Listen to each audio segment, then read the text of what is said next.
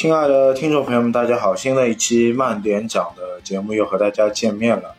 那么今天还是围绕着我们熟悉的红白机来开讲我们今天这样一期节目。Hello，大家好，我是沃德。Hello，大家好，我是王先生。哎，你回想一下，我们在 FC 平台上有没有美国的漫画英雄系列的相关游戏嘛？哎，在我印象当中啊，还真的有，因为最近呢也正好看到，对吧？漫威时隔三年重新把这个影视剧又打到了这个舞台上面，很多人都想去看，但是感觉最近的这个漫威剧好像都有点口碑有点差。就像你说的，在 FC 游戏机上面呢，其实也有一款这个比较热门的这个漫威的上位密令，哎，Captain America。对，因为这个名字其实翻译的其实有一点点问题，因为当时九十年代初在街机房里面流行的一款游戏，我们中文翻译的名字叫名将，哎，那个 Captain Commando，对，Captain Commando，它的拼写方式是 Captain Commando，然后台译那边就翻成上位命令，然后呃，哎我我们这里的盗版商就把它改为呃上位命令，然后作为一、四个字的名字引进到了等于中国国内作为游戏来进行发售嘛。哎，这个还是盗版商的锅啊，对吧？因为两部作品里面都有这个哎 Captain，所以一样的就把这个上位密令给引荐过来嘛。呃，这个就是游戏当中比较就是有意思的几个点。然后上位密令这个原作品其实是《美国队长与复仇者》嘛，然后这一部作品原先是在街机平台上就有登录，那那个时候是一九九三年，然后作为移植机型，它也不断的就是推到了 Game Boy、呃 SFC，包括我们熟悉的 MD 上。但是要上 FC 平台，就是没有办法把原先的四位成员同时都做到这个游戏里面，那么就就进行呃一些改变，那么两位成员就没有了。对啊，这个也是当时就很让人家掉眼睛的了。哎，本来说好美国队长与那复仇者，对吧？他名字就是这样起的，然后复仇者只有谁呢？只剩下鹰眼了，那其他的这些复仇者都没有了。看来啊，还是这个 FC 机型有限嘛，他放不了四个人，所以就直接上手啊，就把另外两位英雄给弄死了了。呃，就就就变成就是反派的满大人把另外两位英雄给捉走了，然后鹰眼和美队就要负责一个救援的工作。那么美队这个人呢，在漫画当中啊，初次呢登场于《美国队长》第一期。那这部漫画呢，是在一九四一年的三月登场。那么想想啊，美队啊，已经是四零年代出生的人物了。再来说到这个鹰眼，那么鹰眼呢初次登场呢是在悬疑故事的第五十七期，是在一九六四年的九月。这个剧情当中，我们还熟悉的看到了另一位复联的英雄人物，就我不知道你有有知道这个细节人物是谁吗？哎，当中那个穿针引线介绍剧情的哎那个女士对吧？其实那个女士就是就是小黄蜂嘛，黄蜂女嘛，蚁人的太太。她就作为这样一个关键人物，对吧？虽然同时也是复仇者联盟的一员，然后起到穿针引线，提供一些剧情，给到美队跟鹰眼一些帮助的这样一个人物存在嘛。好，那么这个黄蜂女呢，她初次登场呢是在《惊异故事》第四十四期，是在一九六三年的六月。对，就没办法去参与到这个游戏里面。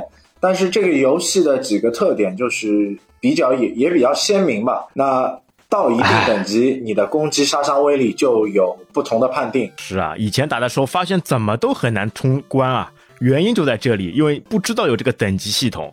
那你升级好以后，吃了那些宝石，吃了那些物品，升级好以后，你这个威力就变大了，然后去打这个关卡就会变得非常方便跟容易了。那小时候不知道呀，就这样死打，发现怎么样？哎，打个怪，特别是拿鹰眼，我打个怪怎么要打三箭还打不死，就很蛋疼的了。呃，但是你要仔细看啊，鹰眼他射箭的同时，他也在挥拳。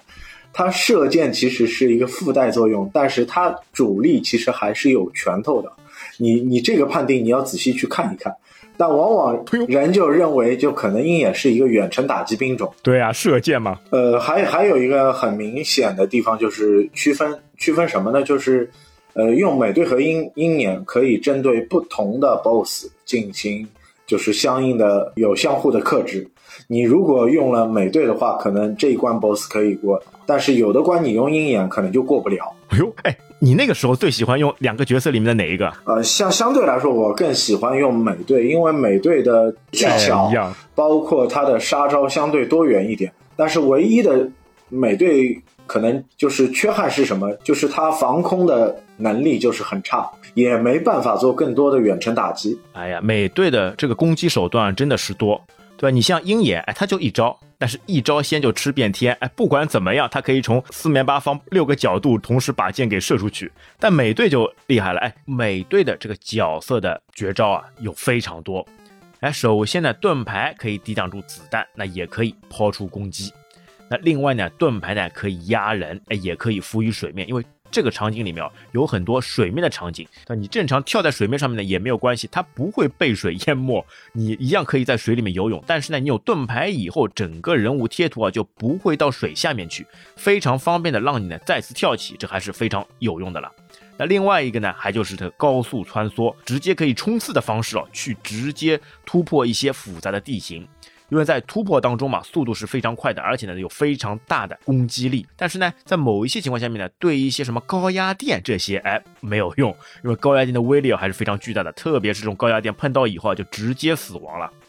那么另外一个呢，在场景当中呢，会有一些那个单杠，那这个时候呢，只有美队是可以抓上去，鹰眼就不行了。但是你美队招上去以后呢，就没办法攻击，哎，这个也是比较讨厌的了。你挂在上面，哎，只能看着它挂在上面，要么再跳下来，要么再跳上去。你挂着的同时啊，就没有办法做出任何的攻击手段了。那另外还有着呢，就美队啊，可以蹲下的时候直接可以出拳。正常来说呢，你盾牌扔出去呢，你再按攻击键，在盾牌没有回到手上之前呢，你是可以出拳出脚。那不过呢，在你下蹲的时候就那直接就可以开启咏春拳的模式，哎，飞快的出拳姿势了。那另外啊，还有一个令我印象非常深刻的，就是跳跃。每队跳跃到最高点的时候啊，身体呢会出现和身转圈的动画。那并且呢，再配上这个音效，就感觉非常酷炫了。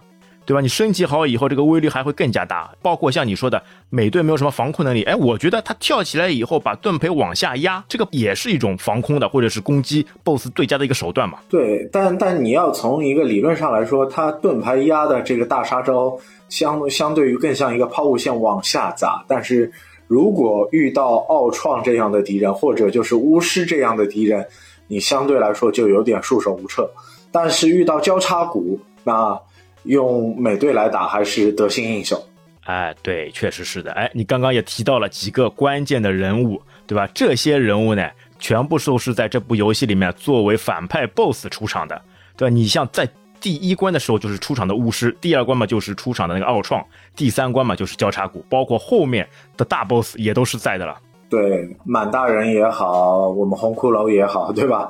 这个循序渐进的过程。然后我我我们刚刚聊了那么多，其实我们还忘记了这款游戏其实还有一大功能，就是说这款游戏可以做一个闯关的动作游戏，但也可以作为一款格斗游戏来进行呃对抗。哎，对。这就在开头画面嘛，就会让你选是一 P 的剧情模式还是二 P 的这个对战模式。就是当时玩这个游戏的格斗模式的话，我就觉得可能当时可能还是选反派的人可能更多元。对啊，反派会飞啊，反派各种飞天遁地的技巧吧。啊，因为你是拿反派原本在游戏里面的 BOSS 去跟你的对手打，那不是这个威力就会大很多嘛？特别像你像你拿了奥创直接往对方头上冲啊，这是很好的一种攻击手段。这奥奥创的这个打法，包括巫师的这个打法，遇到美队的话，美队可能还是要要被耗死。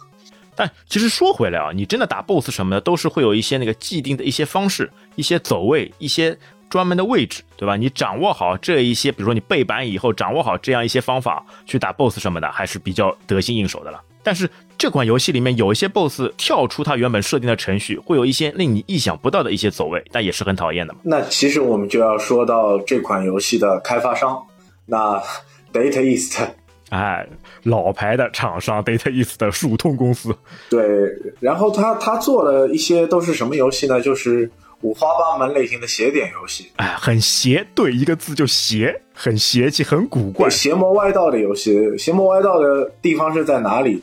就是游戏本身的操控性、舒适度，整体的就是掌控的这个方式啊，其实还是有那么一点点的偏差。并不是我们玩的那么的有舒适感。是的，就是手感嘛，有的时候比较生硬，那同时也包括这个画面呢，有的时候会就会比较糙，那看起来不是特别质量高成的。那那我其实还是让王先生把他专长的部分就是发挥一下，对吧？也和大家去分享一下，就是 Data East 在同一个时代，八十年代末九十年代初这个时间段，他如何去掌握或者掌控 FC 的游戏开发市场当中的一些故事。啊，你说到 Data East 确实是，就像我们刚刚说的嘛，它有非常大的这种特色，就哎，游戏创造了很多，设计了很多，但是呢，你游戏本身这个包括前面说的画面啊、手感呢，却并不怎么样。但是呢，还是会有很多人哦，非常喜欢去玩 Data East 公司出品的这个游戏，这就蛮奇怪的了。我感觉啊，主要还是他们公司呢，有一些特长，有一些特别之处。对吧？虽然说你游戏比较糙，但是里面的这些创意点、新奇点，或者说是这种怪异点，还是非常多的了。很多事情啊，令你意想不到，哎，很奇怪的一个点子就突然冒出来了。看来他们整个团队啊，还是非常有这种创新能力的了。而且另外一点，你有其实你有发现吗？从 Data East 里面出来的这些人之后，都成为一些行业的大佬啊。比如说，我们之前也说过的 Takenoss 公司的这个龙邦夫，带头大哥龙邦夫出来以后，自己创立了这么好玩的 Takenoss 的这个公司，也是很厉害的了。对，你当中也是介绍了很多，包括我们一些就是著名的，像呃老任的嗯开发元老之一，他他也是 Data East 的一个粉丝，包括也会说到呃。呃，Deco Jump，对吧？这种关键的词汇，但是就是 FC 的死忠，他玩过 Data East 的一些游戏，包括街机平台上的一些游戏，你知道这样一个大跳啊，原来是 Deco 做的啊，这个就是瞬间就是心领神会，可能就会心一笑了。对你，大家都知道这里面的一些含义，大家都会会然一笑。哎呦，原来大家都是熟识的，都是有深见的，都是知道这个些背后的故事的。嗯。但是这款游戏，我们纵观它的这个设计，包括它的杂兵，包括呃 BOSS 的一个定位，它其实一部分它是在模仿一款呃另外的 FC 游戏，就是呃西魔复活。哎，对，它里面很多一些关卡设计，包括一些机关，哎，都是有一些类似的嘛。对，啊，跳跃啊，然后进门去取那些物品啊，包括去去打开开关啊，这些设定是很像的。然后反复出现的就是固定的大概八个兵种左右，还只有八个兵种，只有八个兵种。然后将近大概五块场景到六块场景也是反复在用，然后一直是换颜色嘛。哎，对。还有就是它的一些小 boss 所谓的设计，包括一些机器人拿拿那个大的汽油桶砸人，或者一个喷火喷火的那个全副武装的士兵。包括导弹兵这这些设定当中，其实也是反复在利用，为了省空间、省容量嘛，对吧？装甲兵跟那个火枪兵两个就小 boss 就反复出现。好，那么接下来呢，再来说说这一些敌兵。刚刚也说过了，敌兵呢总共就八个兵种。那除了一直在奔跑的 Running Man 拿着机枪的这个兵之外呢，还有就是扛着火箭筒的机器人士兵。啊，那其他的呢？还有生化人和克隆人。哎呀，这样一下四个就去掉了。那另外呢，还有就是可以在空中飞的蝙蝠和在空中可以发射导弹的飞行兵。那还有两个小 boss 呢，就是刚刚说到的装甲兵和火焰兵。那打装甲兵呢也比较有趣的，装甲兵哦，它直接出现的时候呢是无敌的状态。你攻击是没有任何作用的，那只有啊，当他把汽油桶给举在头上的时候，这时攻击才有用。而且要打三次以后呢，装甲兵呢会进入暴走状态，直接身上会发出大量的电能，然后冲着主角你要直接冲过来，感觉就是不要命了。那这个时候呢，你只能控制主角跳到敌兵的背后，然后去攻击，这样才是比较稳妥的方式啊。那喷火兵呢也是很有特色的，它虽然说叫喷火兵，但是它其实真实的呢喷火这个次数啊还是比较少的。大多数情况下面呢，还是喜欢用滑铲或者是跳跃攻击来对付你了。那特别是当他死了以后，他会直接燃烧，而且这个时候啊，他会快速的向你靠近。哎呦，有点同归于尽的感觉了。而且这个时候呢，你只要碰到他身上着到火，你也会伤血，而且是没有任何办法可以攻击的了。那只能想办法去躲闪。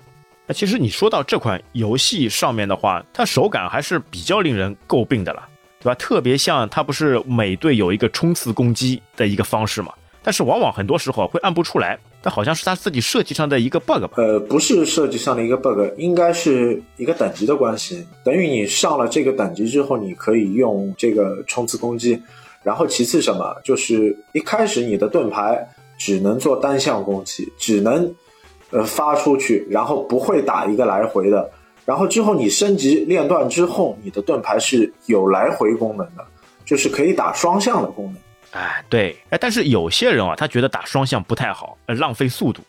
扔出去收回来可以进行下一次攻击，那你放出去然后没收回来再反向再收回来，反而把这个时间给浪费了。有些人就喜欢单独升一级。更简单的办法，怎么去让这个盾牌来得快一些，或者把这个时间间隔去去消耗掉？如果你单向扔盾牌或者双向扔盾牌发拳的时候，盾牌已经开始扔出去之后。你觉得这个空间有问题，那么很简单，你就跳起来，直到你落下的时候，这个盾牌就回来了。盾牌啊，就像跟踪导弹一样，随时随地都会回到美队的手上。对，虽然说你美队跳在空中的时候不能扔，那但是你就可以把它扔出去以后，然后自己跳在空中，呃，盾牌再收回来。这也是打装甲兵的那个 BOSS 手上拿着汽油桶的最好的方式呀。对，这这个就是通过这些小细节、小办法吧。还有就是它的盾牌可以把实体化的那些。子弹呐，去挡下来，对吧？哎，这个盾牌真正的作用嘛？对，巫师发的那种像药丸一样的那个子弹，对吧？你可以用盾牌把它挡掉，但是别人发的那种激光就不行啊。哎，其实你发现吗？这个游戏上面你要怎么样才能让这个盾牌或者说是让鹰鹰眼这个剑升级升上去呢？就是反复刷前面的几个关卡，就是你你可以走到后面，但是你不要走到黑旋风的地方，就是反复的在前端去游走。哦，直接刷级啊！那它这个升级方式呢，就是吃这个力量宝石。哎，无限宝石当中最厉害的力量宝石就是他们的升级源泉了。那基本上来说呢，要吃到一百个宝石才能升级。那升级以后呢，一方面你的人物的血量也能增加，另外一方面呢，你的威力也就变强。那升级到顶级以后呢，你每队就开始可以左右循环的盾牌攻击，鹰眼呢就直接出了这个炸弹弓箭。那去查看的方式呢？你可以按下暂停键，在人物切换界面就可以查看到宝石的状态。那有的时候呢，就是要在第一关卡里面，或者是宝石多的关卡里面呢，反复去练级，从而吃到更加多的宝石，先把你的级别提升上来。那在第三关以后呢，才可以更加方便的去进行战斗了。那它这个呢，就是每一百个宝石可以升一级，那最多呢是可以升到五格大学，级别为四级。那其他一些道具呢，还包括可以涨分数，也会有一些红心。那红心呢，还有小红心跟大红心，加的血呢会不一样。那另外一个物品呢，是标有 A 或者是 H 字母的宝物。那这个呢是可以复活队友。对的，没有听错。当一名队友在战斗中死亡的话，那你的另外一名队友呢可以继续来通关，在路上就可以获取直接复活队友的道具。哎，吃到以后再把队员救活，两个人在一起合体，在关卡里面重新去战斗，直接切换人物。那还有一个宝物呢，是可以长命的宝物。那还有一个宝物呢，是可以直接提升一 up 的宝物。那这个呢是多一次接关的机会。那还有一个比较重要的就是那个圆形水晶，就是 Key Crystal。你想要通关，一定要把这个宝物给打出来。那在顶部出现 exit 标记的时候，才可以去找到正确的出关地点。但是这些宝物呢，往往就会隐藏在一些门里面。你需要进入一个隐藏房间，然后把这些宝物打出来，吃到以后，哎，才可以顺利过关。但现在发现啊，你差不多也就是十分钟左右嘛，你把级全部升到顶级。最高的三级、四级，然后你的威力就变强，再去打，这就非常放号了了。对，就就相对来说就是比较简单一些，对吧？但但这款游戏对我当时来说，比较手残的我来说，还是一个比较大的阻力吧，对吧？确实是啊，你上手十分钟，哎，什么事情都不干，不想把游戏进行下去，反而去练级，很多人都不会这样去做的了。但那个时候也没有原本打 RPG 的这种感觉，要什么先练级的，都是直接冲出去，关卡到哪里就打到哪里，非常爽快了。呃，因为主主要几点就是，包括我刚刚也说了，我就说这个游戏吸引人的这个地方，包括场景，可能不是那么多。如果它吸引人的场景或者细节更多的话，可能我当时会把它作为一款动作通关游戏来。就是花心思的去玩，可能可能这几个点没有达到这个要求，可能我我更偏向什么？就是说几个小伙伴一起把它当成一款格斗游戏来打，啊，对打起来，我感觉主要还是可选的人物少，只有两个人。要是四个人物全部可选的话，那这个钻研起来、玩起来就会更加热闹嘛。对啊，那那四个人物如果可选，或者四个人物都坐在就是对战的模式当中，那么这这一款游戏可能就是一款佳作了，可能就就不同于我们现在对这款游戏的评价。那同同样，我在 FC 平台上，呃，我们也玩过就是忍者神龟的鸡龟快打。那鸡龟快打这一款。就是带着格斗性质的 FC 游戏来说，是当时这个平台上比较上佳的一款格斗游戏。对我认为是最佳的格斗游戏。所所以，我还是比较保守，我不把最佳加上去。但是，我觉得是我在那个年代玩过比较上佳的一款游戏。对啊，主要也还是里面可选的人物多啊，可以七个选手来选择，那就非常爽快了。各种不同的人、不同的招式、不同的攻击方式啊，都会让你玩到，那就让你。印象深刻，就就不同的搭配，你可以玩出不同的玩法，包括你也能打出自己合适的这种套招啊啊，包括你你你想在瞬间去秒掉一个敌人，包括这一款游戏，包括我说 FC 机龟机龟快打当中还有一个就是能量的设置，就是可以可以把自己的拳风去威力提升，那这个提升之后，可能你三拳就可以把对方打死，哎，这也是一种方式嘛。我感觉啊，哎，如果重新设计一下的话，你看啊，这款游戏里面它出现的那个能量宝石就只有一个呀，就是令美队、令鹰眼升级的那个力量宝石。那如果说我们设想一下，如果多给几个宝石，对吧？把所有的宝石全部呈现出来，把灭霸的手套直接拿出来。哎，加入这么就多的一些元素，再加上再多来一些人，多来一些复仇者联盟的这些人混合在一起，哎，这个游戏我觉得就像你刚刚说的，哎，会变成非常经典、非常著名、非常有趣的超级游戏了。嗯，那其实，在画面上我们看到满大人的一些动作来说，包括他手中的那个几个戒指，其实也是了告诉我们。满大人在这个游戏当中，他是一个很强悍的角色，但是我就搞不明白为什么他成为了，呃，对吧？红骷髅的一个卒子。哎，他这个剧情啊，感觉也是原创的，跟原作当中呢根本没有联系。对，这个就是很很多的不解。然后太仓促的一个遗憾就是什么？就是说这个游戏它的结局它不是一个画面，就是告诉你，呃，美队和复仇者这四个人最终。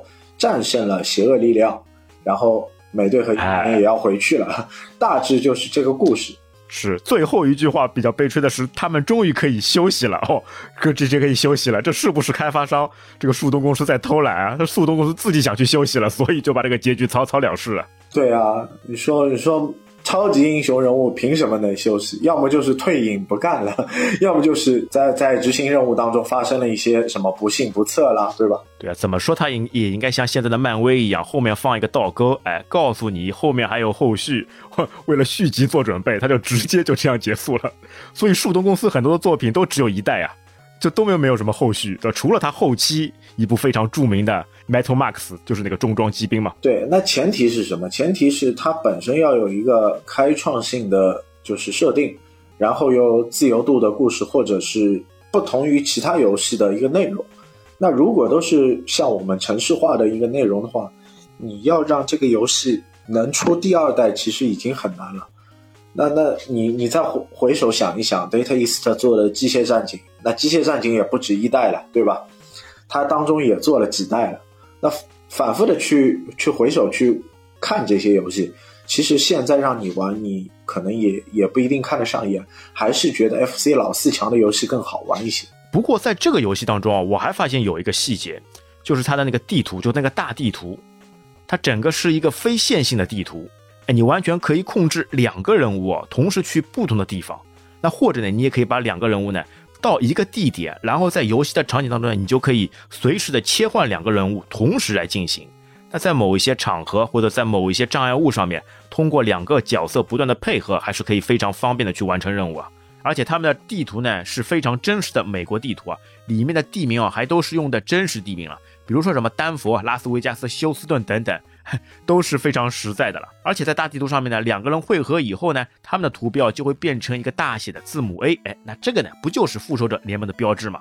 哎，刚刚也说到了，在地图上面会有这个黑色漩涡，那么进入以后呢，会有两种情况，那一种呢会出现大量的敌人，那后期呢还会有飞行兵的加入，你只有把所有的敌人全部打掉，哎，才可以突破这个漩涡。另外一种漩涡呢，里面就会有那个小 boss，那么小 boss 呢就是黑色装甲人和后期的喷火人加入了。但是在这个漩涡里面啊，令人印象深刻的不是这些敌兵，而是什么呢？而是那个背景，那个背景实在太花了啦，感觉看的眼睛要瞎掉了。好在啊，打这样一些敌兵啊，速度还是非常快的了，不像那个魂斗罗三里面或者叫那个最终任务里面的那个通天塔，哇，那个画面如果一直持续性的看那个画面，那是根本没有办法承受得了的了。哎，像这种可以合体的换人的，我感觉啊，还是在很后面的时候打到了鬼武者一代里面，哎，佐马剑跟他的女助手风，哎，两个人切换的这样一种风格场景了。哎，这个点上面，我觉得他们的这个创新点啊，还是非常厉害的了。呃，这个点虽然是创新点，可能我觉得这个点可能也是遗憾的一点，就是这款游戏不能真真正正的完成到，就是它可以两个人同时去进行动作通关。它如果可以两个人同时进行动作通关的话，那么这款游戏才是可以说是真正的意义上的就是。移植的游戏哦哟，哎，有点像那个蝙蝠侠跟闪电侠那款游戏了。虽然那款游戏也是个换肤产品了。对，未来我们也可以去围绕蝙蝠侠和闪电侠的故事去跟大家去分享。但是蝙蝠侠和闪电侠的这款游戏，那其实也是一个换皮术。好，那接下来再说说每一关的这个 BOSS，也就是漫威里面的这些大反派。第一关的时候就是出场的巫师，那巫师呢是美国漫威旗下的超级反派，那初次呢是登场于《奇异故事》第一百零二期，就是在一九六二年的十一月份。他原本呢是一名天才的发明家，那也是恐惧四魔的创造者。那这个恐惧四魔呢是为了专门对付神奇四侠所创立的。那么巫师呢拥有一套那个轻装甲，他可以将他的发明独特武器啊全部装在他装甲当中，哎，使他可以有着强大的攻击力和防御力。那而且啊，巫师最著名的武器呢，是他发明的反重力云盘，又称飞盘，那是可以吸附在目标，使其成为失重状态。打这个 BOSS 要注意啊，千万不要击中头顶上的三个开关。那么因为一旦击中这个开关啊，就打起来就会一片黑暗，你要快速再把这个开关打开才可以。那么第二大关呢，来到了这个奥创。奥创呢，初次登场于复仇者联盟第五十四期，一九六八年七月。奥创呢是拥有艾德曼合金的，也就是和金刚狼爪子呢同种亲属的打造的机械身躯和超强的自愈能力。那并且它还可以根据对手的特点啊进行自我更新程序，并进化出呢克制对手的强大能力。那么在第二关的打的时候呢，一定要注意，哎，你不能长时间的战斗，因为一旦长时间战斗呢，奥创啊就会突然的把整个地面啊往下砸。因为这个整个地面的最底部啊是泥土，是没有办法下去的了。一下去呢，人就会下沉。所以呢，打奥创的时候一定要速战速决，因为奥创就喜欢飞的啦。你要掌握它的规律。那如果用美国队长的话呢，就可以使用压盾牌的方式，哎，在当中把它压下去，它一定会飞到旁边，再跑到旁边预判好它的预判，直接再来一下，再把它压下去，从而通过这个方式来打掉它。哎，奥创这个下压的这样一个桥段，是不是就很像《复仇者联盟二》里面？奥创把科索维亚直接升起来，然后砸向地球的那一个场景画面呢？好嘞，那从第三大关开始哦，整个敌兵的威力呢开始变多了，人物也多，然后血量也厚。那他打到 BOSS 以后呢，是那个交叉骨。那交叉骨呢也是超级反派。那初次登场于呢美国队长第三百五十九期，一九八九年的十月。那他呢拜师模仿大师，是红骷髅的左膀右臂。多年来呢，对其忠心耿耿，也是九头蛇的成员，而且还是世界一流的雇佣兵啊！曾经数次打败美国队长，哎，他是美国队长的死敌。那这个在电影里面啊，也是有非常强大的体现的了。那作为一名没有超能力的反派啊，那他的格斗技术呢是世界一流的，在街头斗殴、军事搏击、武术修炼方面呢都很擅长。而且虽然他身材高大，但是呢，他具有不相称的敏捷啊。那这个在游戏当中啊，也是可以体现啊。他移动的速度非常快，攻击的手段非常多样化，并且呢，他也是熟练的飞行员啊，善于使用机械、弓箭和飞刀。通常呢，配备一口短刀和十字弓，那以及呢多把头坠匕首。那么，而且在万甲里面呢，还藏有弹簧式的匕首。那对于肉体和精神的折磨呢，也颇有心得。那因为呢，他在战斗中啊被严重烧伤，所以呢之后呢就一直会戴着面具。那而且第三关的交叉骨打掉以后啊，他并没有死，而是直接溜走，这也为后面的剧情啊埋藏了伏笔。那么第四大关呢，满大人就出现了，而而且在满大人这个关卡里面呢，还有非常好玩的一个特色是什么呢？他们会来到复仇者公园，哎，复仇者公园对吧？很像个美国的标志，就是四个总统头像在的那个石壁。那但是这一次呢，头像呢全部变成了四位复仇者人员的头像，而且头像会一个一个爆炸，然后成为一个一个 BOSS 来做挑战了。那当然啊，第一个嘛是个酱油，然后第二个和第三个呢就还是前面说的装甲兵和喷火兵，直到第四个才出现了满大人。好，满大人呢是漫威旗下的超级反派了。那初次呢登场于悬疑故事第五十七，那是在一九六四年的二月。那他呢是钢铁侠的死敌。那么满大人呢在漫画当中呢是蒙古人啊和英国人的混血，也自称呢成吉思汗的后裔。其实啊他并不是满族人。那说他那个满大人呢，那其实是根据他那个音译所翻译过来的。他英文里面叫 Mandarin。那他自幼呢是接受武术训练，年轻的时候呢就将家业啊壮大到可以富可敌国的状态。那但是呢，也因为之后时局改变和战乱啊，他呢失去了所拥有的一切。那因此呢，他发誓啊，也要摧毁人类文明。哎，熟悉吧？摧毁人类文明，这个在《三体》里面叶文洁不是也是这样想做的吗？哈，那这是一种巧合还是一种借鉴呢？对，那在一次偶然的机会啊，他在中国西北部的幽灵谷洞穴当中发现了一艘坠毁的外星飞船。哎呦，《三体》是把外星人引诱过来，那满大人呢就直接找到了外星飞船。哈。那并且呢，在这个飞船的残骸当中啊，找到了十枚拥有魔力的戒指。哎，这个呢就是十戒的由来。那么放到漫威电影里面呢，这个十戒呢就变成十环了。哎，那梁朝伟呢其实就是满大人，他自己的孩子那个上汽，哎就给了他的十环去做攻击了。那在原作的漫画当中啊，这个十环啊其实应该是十戒，就是十个戒指啊。满大人呢还在飞船当中啊学习了大量的超时代的科学和魔法知识，那并且用魔戒啊打造了自己的军队。那他因此呢，也用了魔戒，得以长生不老，永葆青春。那么这个满大人呢，他比较擅长于长空战，那还会呢放闪电，攻击威力挺厉害，而且呢这个发射的距离啊也很长。那么当打到满大人以后呢，满大人还不服气，哎，扬言啊要收拾掉主角的两个朋友，也就是铁人和幻视。那从他的口中得知呢，原来这两个队友呢并不在地球上面。那么之前逃掉的交叉骨，哎，再次登场了。他扬言呢要报告他的 boss，哎，你想想看，交叉骨的 boss 不就是红骷髅吗？那原来最大的反派啊，最后要打的就是红骷髅了。那接下来呢，会要想办法哎拿到一个火箭。那么火箭呢是在拉斯维加斯获得。那接下来还要跑到休斯顿，然后撑着火箭上天，要离开地球。哎，那这样一个场景有没有感觉啊？很像松鼠大作战啊？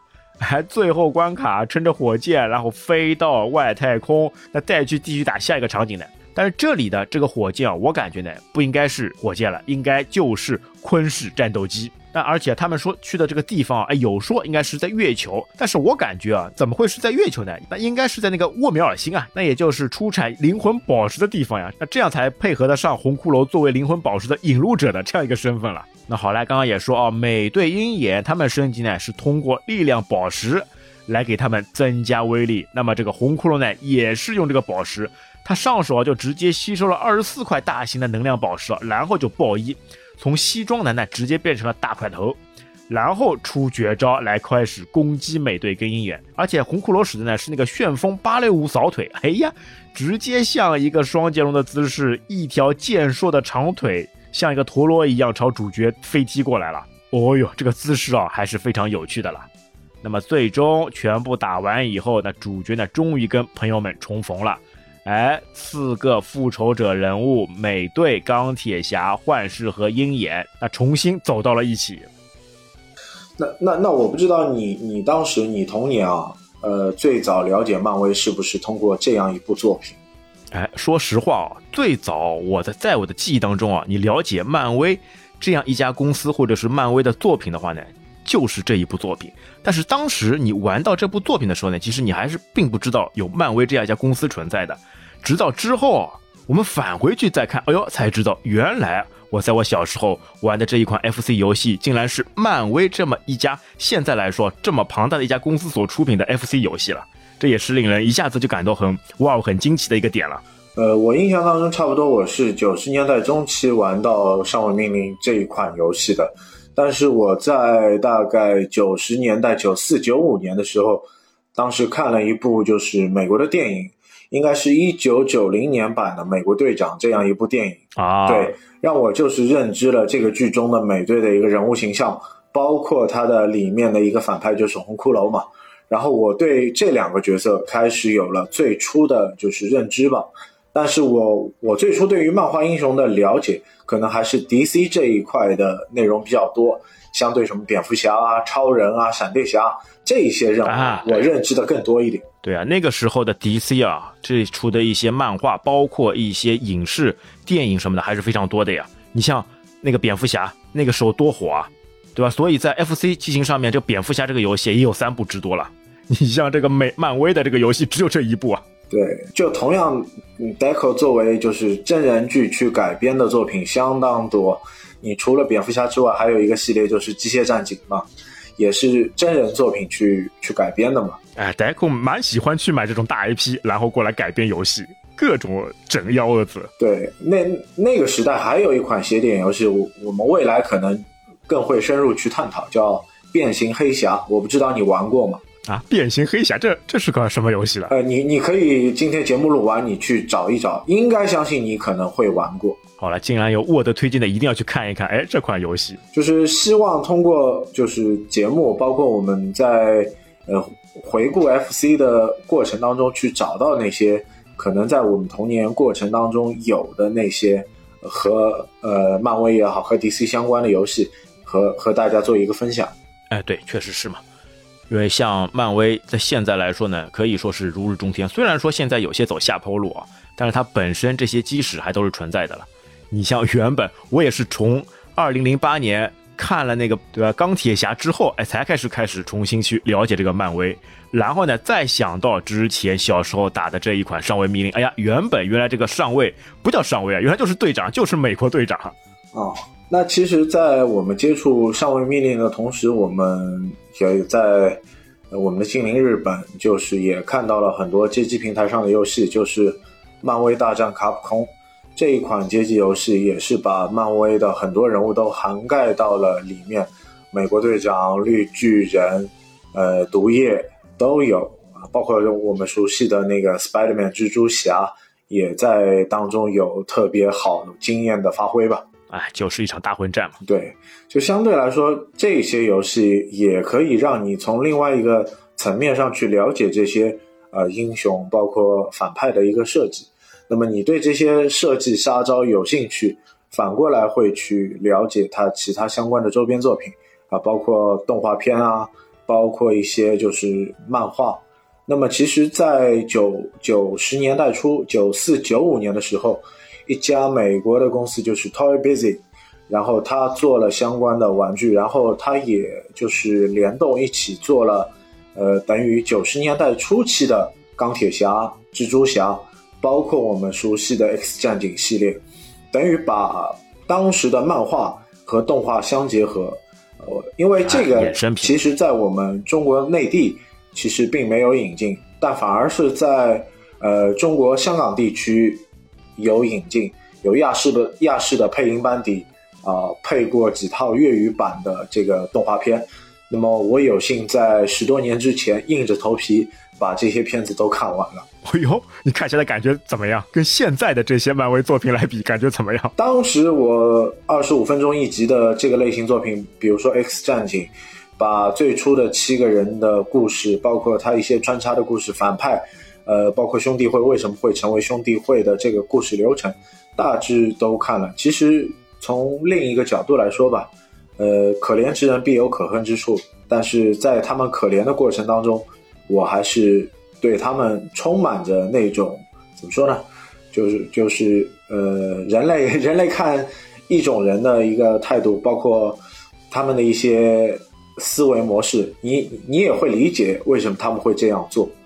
那那那反过来讲，漫威的作品其实还是掺杂着一些，呃，情绪化的东西和我们对于一些文明的反思吧。漫威里面很多一些细节点啊，做的还是非常棒的嘛。就包括像影视作品里面，你可以很多从当中啊发现很多的这种梗，或者是之前所掩埋下来的这些彩蛋，然后呢，让你一点点去发现，一点点去琢磨，还是非常意犹未尽的了。但但就是通过我们。就是虽然是 FC 平台嘛，机能有限，但是你换了其他平台，在街机平台上再看这这一款就是《美国队长与复仇者》的游戏，你就完全颠覆了你的另外一种概念。然后你看到的这款游戏四个人的不同的技能杀招啊，包括配合，你可以去达到一个意想不到的游戏操控和呃爽快感。呃，期待未来就是我们能围绕着其他呃 DC 也好，漫威也好，呃其他漫画英雄的游戏，我们来邀请王先生来做客我们节目，来和大家多聊聊，多分享。那也今天也感谢各位听众来收听我们这一期的节目，谢谢大家，再见，再见，拜拜。